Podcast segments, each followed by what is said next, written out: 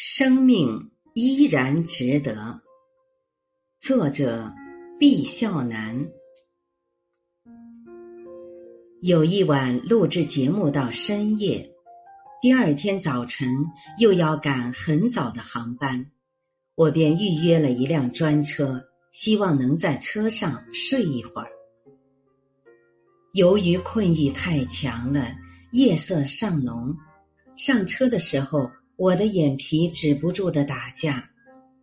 只是隐约看见一位身着白色衬衣的专车小哥，很有礼貌的帮我开了车门，又帮我把行李箱放置好。我道了声谢谢，便一头倒在后座上，眯起眼睛。准备小睡一会儿。小哥扭过头来问我：“您是去出差吗？去哪里？”我很小声的敷衍：“去四川做一场演讲。”哇，那您是名人，好羡慕！您去我家乡演讲过吗？您要是去了，我一定去听。他声音洪亮，在黎明前的黑暗中，让人格外清醒。但我实在太困了，思维已陷入混沌，便没有再回答他，而是闭着眼睛养神入睡。我没有回应，他却依旧自顾自的和我说起话来了。我老家在安徽宣城。您知道吧？那里是宣纸的发源地。我不是很喜欢北京，空气太干燥了，还是我们那里环境好。我想早点回南方去，再待六个月，我应该就可以走了。希望一切顺利呀。哎，我没什么文化，找不到什么好工作，只能晚上出来开专车。很羡慕您啊！凭着职业敏感，我意识到他一定是一个有故事的人，而且正处在某种命运的转折处。他想倾诉，我不忍心打断他，心里想着，反正睡不着了，索性和他好一好好聊聊天吧。我问他：“是家里出什么事情了，还是有亲人在北京住院？”他有些意外，满脸疑惑的回头又看了我一眼，但瞬间便恢复了轻松的语态。“您是怎么知道的呢？”“是呀，我女儿今年三岁了。”二零一七年三月，他才一岁多的时候被确诊患有视网膜母细胞瘤，到现在一共做了十一次手术了。我的心瞬间被撕扯的生疼啊！其实早已听过很多类似的人生悲凉事儿，为了争取更好的医疗条件。许多外乡人奔赴北京，只为了能给亲人多带来一丝丝的希望。但这样一个小小的生命，还未曾感受过世界的五彩斑斓，没有沐浴过生活的和风暖日，却已经遭受了如此多的磨难和痛苦。无论谁听了，心中都难以安宁。我不知该如何再问下一个问题，似乎不问，悲苦的事便未曾发生。他却仍然滔滔不绝，竟显得我的悲伤有些轻浮了。他一路给我科普什么是眼癌，讲述他们夫妻二人带着女儿的就医之路，埋怨老家医院有的医生不靠谱，耽误了女儿的病情，也感激遇到了好的医生，主动帮他介绍专家。告诉我，在中国这个领域最好的医生都有谁？他自己现在也是半个专家了。拉拉杂杂也没有什么逻辑，一股脑儿说了许多。说到一些关键处，他言语间竟流露出些许的骄傲，仿佛在向这个苦难的世界宣告着自己的顽强与坚韧，像想要打垮他曾经幸福家庭的疾病和无望，宣告着乐观与不屈，向他的小女儿宣告他作为父亲的付出。和守护女儿的决心，我只是默默的听着。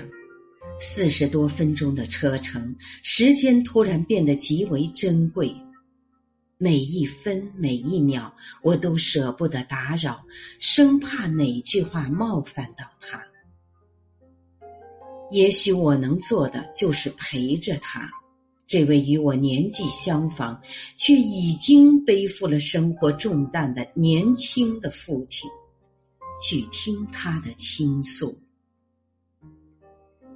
临下车的时候，我说：“特别对不起，但我还是想问一个很残忍的问题：如果按照医生所说，你女儿的病几乎是没有希望痊愈的，你这样坚持？”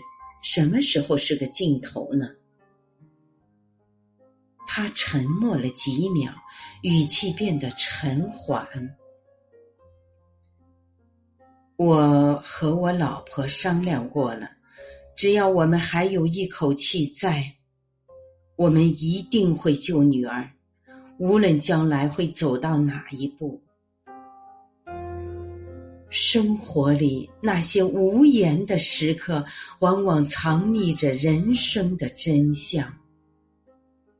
此刻，我静默以对，感慨他们为人父母的伟大，也叩问自己一生中可以为了谁付出所有，付出这样看不到尽头的爱，为了我的父母。还是我未曾谋面的孩子，为了心爱之人吗？世人皆仰慕那深沉的爱，但大多人期冀的只是被爱，而不是去爱，只是得到而非付出。而这个男人，他的这份执着、担当与人性之光，又是从何而来的呢？满怀疑虑，我好奇的又问了他一个问题：给你女儿治病的过程中，你的爸爸妈妈是什么意见呢？猝不及防，这位一路神色轻松、说说笑笑的小伙子，竟突然失声痛哭起来。我不是一个合格的儿子，我对不起我的爸爸妈妈，我不孝啊！本来我们家过得挺好的，要不是因为我，爸爸妈妈到这个年纪应该是安享晚年了。现在我把房子卖了，车也卖了，我女儿治病欠了那么多的外债，我爸爸虽然嘴上从来不和我多说，但其实都是他在偷偷的替我偿还。上一次家里真的再也拿不出钱来了，爸爸说：“你都已经尽力了，这样下去也不是个办法。”他想让我放弃，我和我爸大吵了一架。我不能放弃呀！其实我知道，我爸妈是心疼我，不想让我一辈子活得那么苦，也不忍心让孙女儿承受这么多的病痛。我很愧疚，很自责，我对不起我的爸爸妈妈。我也不是一个称职的丈夫。结婚前给我老婆的承诺，到现在一样也没有兑现。我也对不起我女儿，我不知道是不是我上辈子做错了什么，才让我的女儿这么小的年纪跟着我受这么大的罪。车停靠在路边，他后倚在座位上，一直不停的用手擦眼泪。那一刻，这个坚强的父亲只是一个受尽了委屈的孩子。从小到大，我都和我妈比较亲，有什么好吃的好玩的，我妈一定会留给我。妹妹老说我妈妈是重男轻女。现在为了我，平时很爱美的妈妈，一年到头连件新衣服都舍不得添置，穿的都是打补丁的衣服。六十岁的人了，每天凌晨四点还要去我们村里的板子厂打工，辛辛苦苦一天赚不了一百块钱，回来还得去做农活。我爸很疼我妹，对我就特别严厉了。我那个时候特别不理解我爸，很怕他。其实到现在，我还是有些惧怕他的。如今想想，有哪个孩子不是爸妈的心头肉啊？他就是望子成龙嘛。现在真后悔没有听他的话，没有好好去读书。后来长大了，有点本事了，我经常和我爸爸吵架，总是跟他唱反调，说过很多让他伤心的话。这次来北京，我实在是没钱了，没办法，只能又跟爸妈要钱了。我妈说家里实在是一分钱也没有了。第二天一大早，我醒来，却看到我爸给我转了九千块钱。我知道他肯定是连夜挨家挨户的替我借了钱。爸爸是个那么好面子的一个人呀，我都不能想象那个画面，一想就像针一样扎了，又痛又心酸。去年过年回家，我看到我爸的头发竟然全白了，他还不到六十岁啊，真的是一夜白发。他为我操碎了心，他现在真的想和爸爸妈妈说一句：“你们辛苦了，儿子不孝，但我爱你们呀。”我伸出手，轻轻地拍着他的肩膀。车里寂静无声。对爸妈的感情也不要闷在心里，你多向爸妈表达爱，他们需要，这也是一种孝呀。我认真的和他说，他没有回头，声音一直哽咽着说。我知道了，我会努力的，真的，谢谢你啊！我望着这个男人的背影，他曾在多少个日日夜夜默默的流下眼泪呢？我做过不少名人领袖的专访，问过他们同一个问题：我们该如何面对苦难的人生呢？我没有忍住，也同样问了他。熬不下去的时候，你是怎么熬过来的呢？车已经到了目的地，天际的鱼肚白已经层层渲染，铺亮了整片天幕。他顿了顿，依然没有看我，只是死死的盯着方向盘。我每天都想死，但我知道我得活着。我女儿能活多久，我就坚持多久。我得把我女儿治好啊！机场的路边不能停车，后面的车不断的鸣笛，手机不断的提醒他接下一单的客人。分秒之间，我下了车，还没有反应过来，车子便驶向了远方。我愣在原地，心情久久不能平复。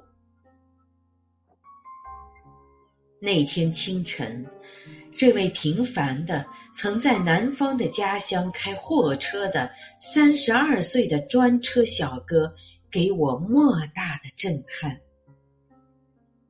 我心里一直惦记着这件事，可惜当时没来得及留下他的联系方式。朋友指点我，专车的服务平台有一个投诉与建议的功能，通过这个。也许可以联系到他。果然，最终我打通了电话。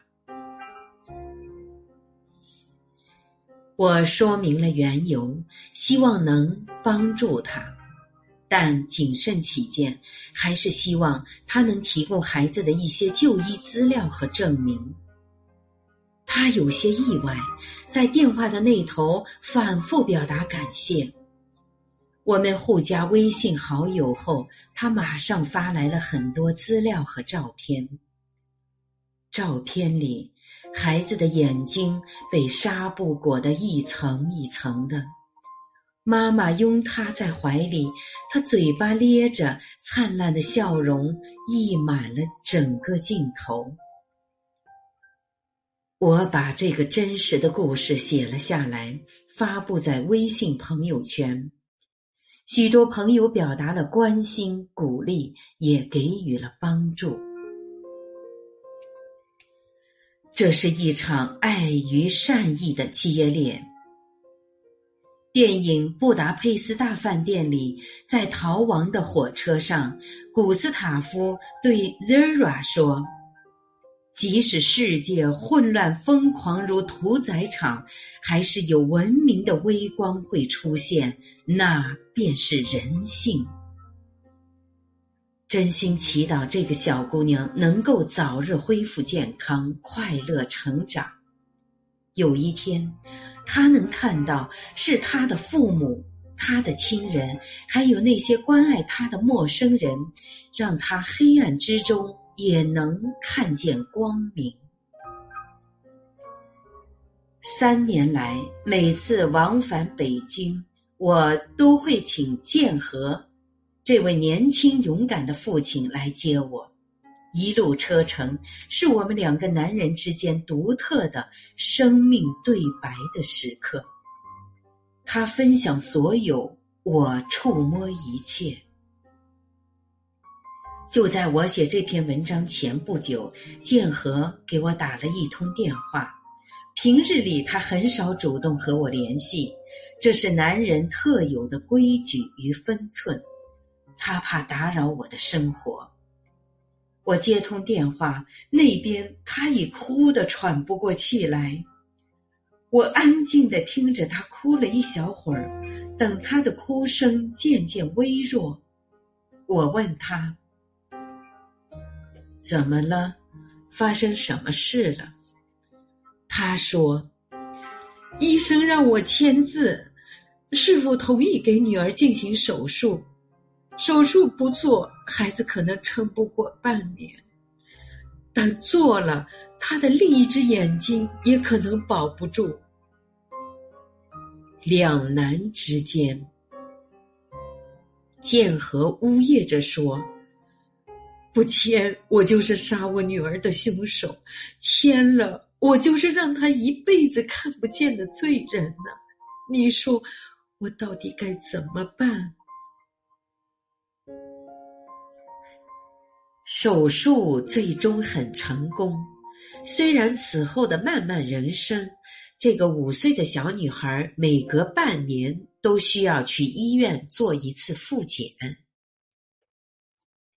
虽然他们一家人仍然继续需要战斗，保住孩子的另一只眼睛，但是这个年轻的父亲与他的父母、妻子一起卖房卖车、砸锅卖铁，硬生生用了三年的时间，把他的女儿从死亡的边缘抢救了回来。我为这个同龄人的勇气与坚韧所震动。三年来，与其说是我在帮助他，不如说，在我生命的每一个灰色瞬间，他都在激励、鼓舞着我。我曾经问建和：“后悔当初的选择吗？”他回答：“我觉得父母为孩子做的事，从来都不后悔。”我多么想对这个不幸又幸运的小女孩说：“丫头，你接下来的人生路不好走，但相信你的爸爸妈妈因你而生长的坚韧、勇敢与爱，也能如沙漠里的生石花，牢牢生长在你身上。即使命运残败，生命依然值得。”这是你的爸爸妈妈送给你最好的礼物。我是主播零点，欢迎关注，谢谢您的收听。